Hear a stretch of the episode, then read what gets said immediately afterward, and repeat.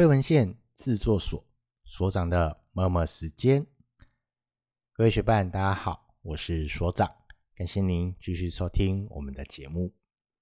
我们的上一期呢是台语练肖话，它是一个用全程台语的方式来跟大家做一个分享，还蛮有趣的。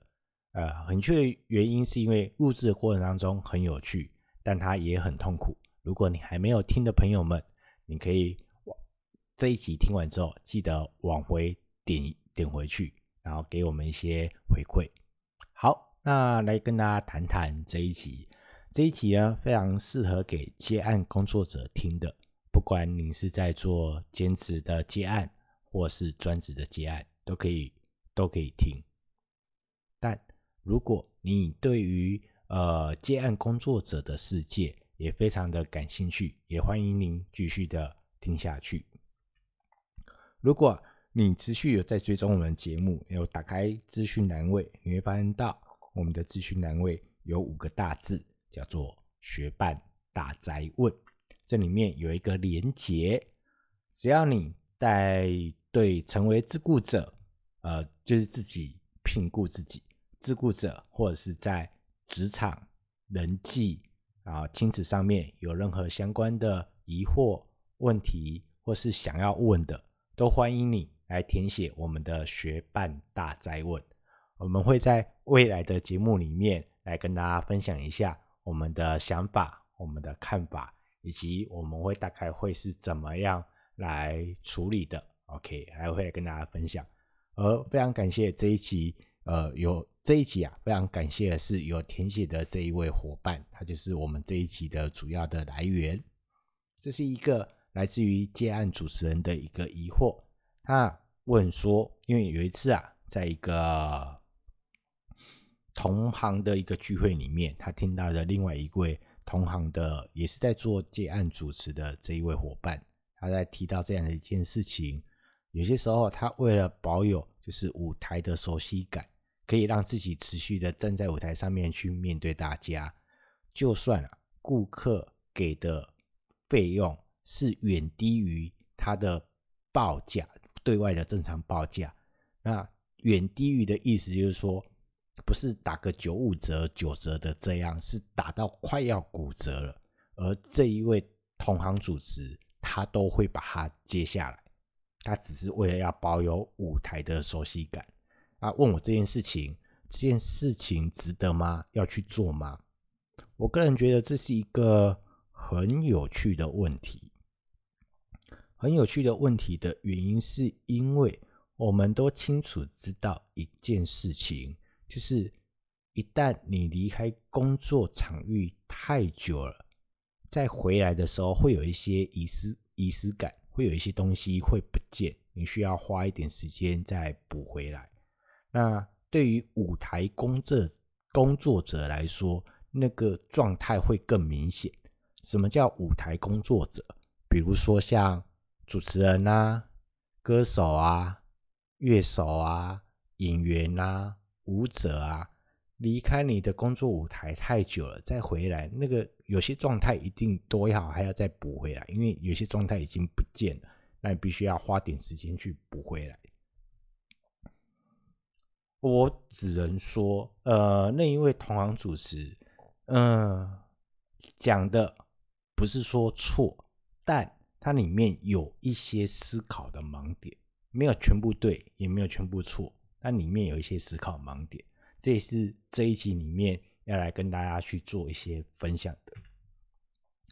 我相信啊，各位在这个过程当中，一定可以很快的去呃稍微去做一个二分法，就是所谓的做这个决定，他的得到跟他的失去会是什么？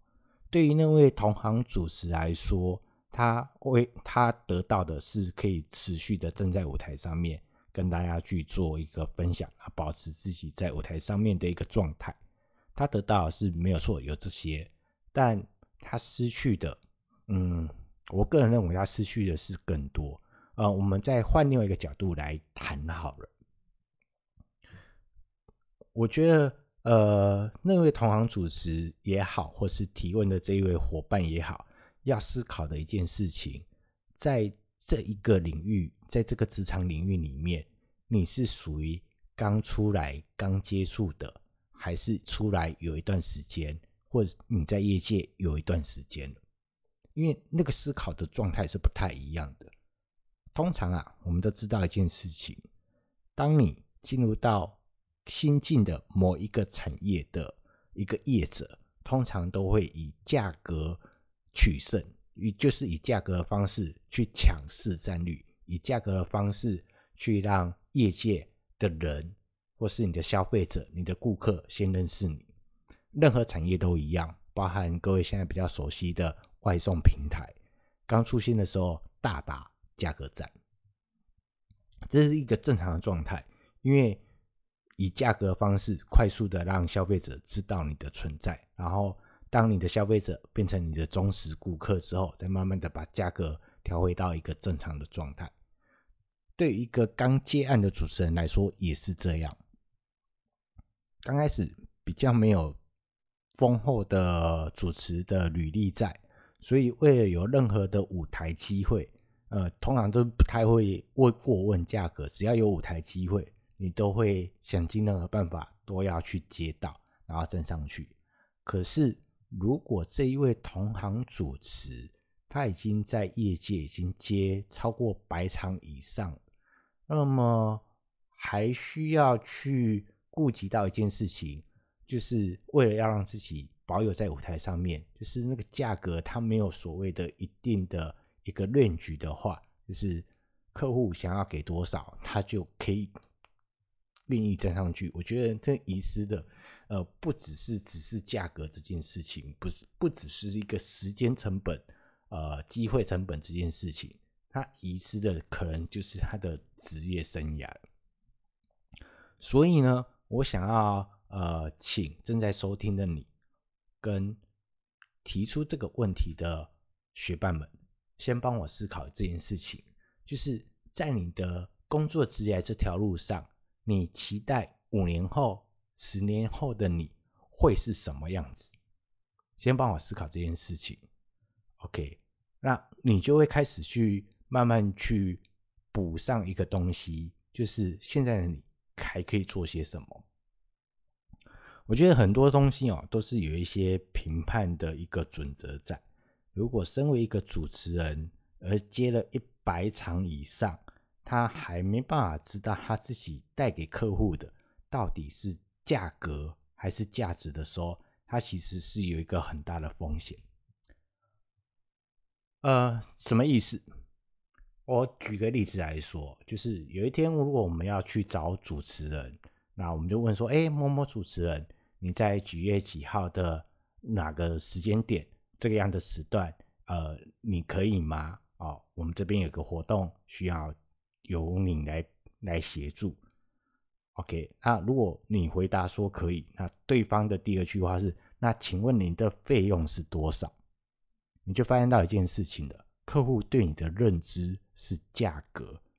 如果你报的价格并不是符合他的预算，他有可能哦，好，我可能再去请示一下主管。好，我再跟家人商量一下，然后他可能会寻找第二位或是第三位。可是呢，如果客户对你的认知是价值，你在呃邀请你来做协助，他可以帮助客户，可以省掉一些麻烦出现的时候，那么价格这件事情对他来说，可能不是一个最大的优先考量，他考量的是。找你来，我可以放心；找你来，我相信场子你绝对可以镇得住的。所以价格我会想办法的去补足、补上。OK，这一这是一个很有趣的状态。所以我们要去思考的是，客户来找你的时候，他谈来找你谈的是要谈你可以给出的价格，还是你可以给出的价值？呃，我觉得这有些状态是。呃，那一位同行主持也好，或是提问的这一位伙伴也好，要去思考的一件事情：如果说已经主持五十场以上、一百场以上，那么有没有所谓的回头客，或是所谓的指定客出现？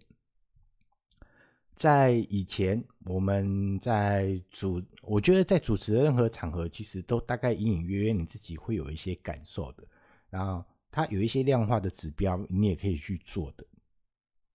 OK，呃，什么意思？呃，曾经啊，有一个前辈告诉我说，因为在很久以前，没有 FB、没有 IG、没有 YouTube 的那个年代，很久以前有一个前辈跟我说，怎么去知道你这一场主持主持的好不好？就是。当你最后结束说谢谢大家，活动到这里告一个段落，拜拜的时候，你在那个底下你听到了多少个掌声？那掌声的热烈程度到什么样的状态？以及你走下台之后，会不会有人跟你来打招呼？会有人来找你要名片，或是跟你要联络方式？因为这会表示说你的主持的风格，或是你为这个活动带来的一个价值。对于那一位观众来说，他已经留下一个很重要的一个印象。所以啊，如果说已经入行有一段时间了，你没办法让客户对你有产生出你可以产产生出来的价值的时候，我觉得你要开始去慢慢的思考这件事情了。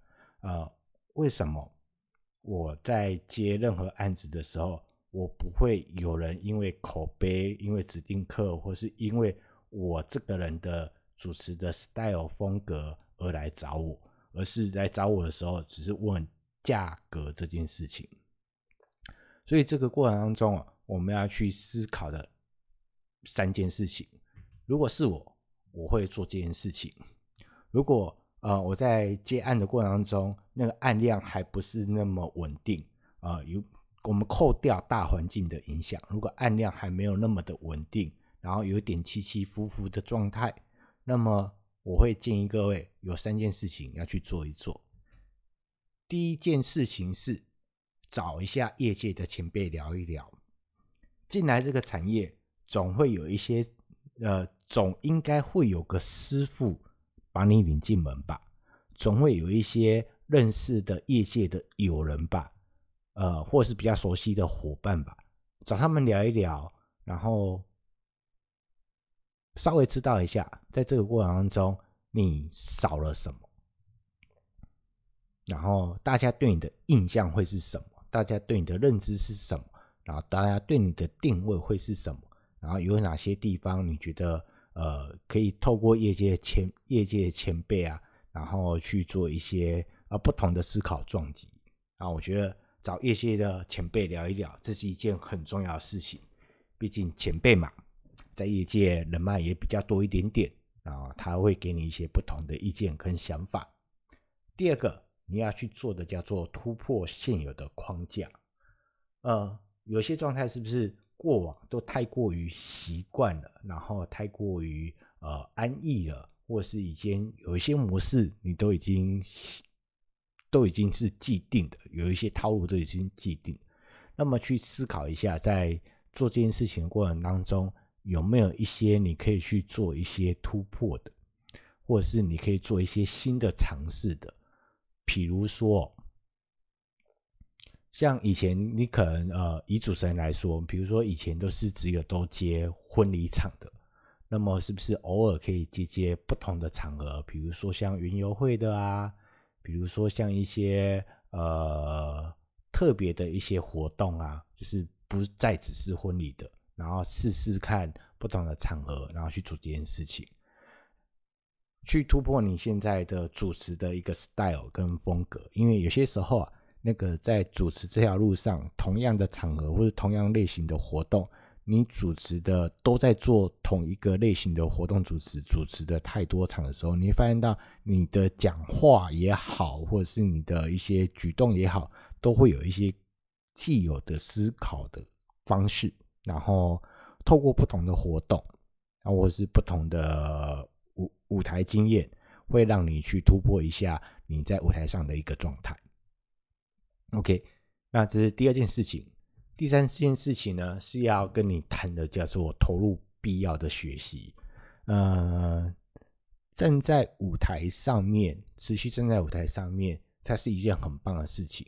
但是，我觉得更棒的一件事情是，除了站在舞台上面，偶尔都要让自己投入一些必要的学习。学什么？呃，就看你自己了。以我自己来说，我可能会去上一些行销课程，我会上一些社群课程，然后我会上一些形象课程，我会去上一些品牌课程，然后透过一些不同的课程，给我一些新的火花，给我一些新的撞击。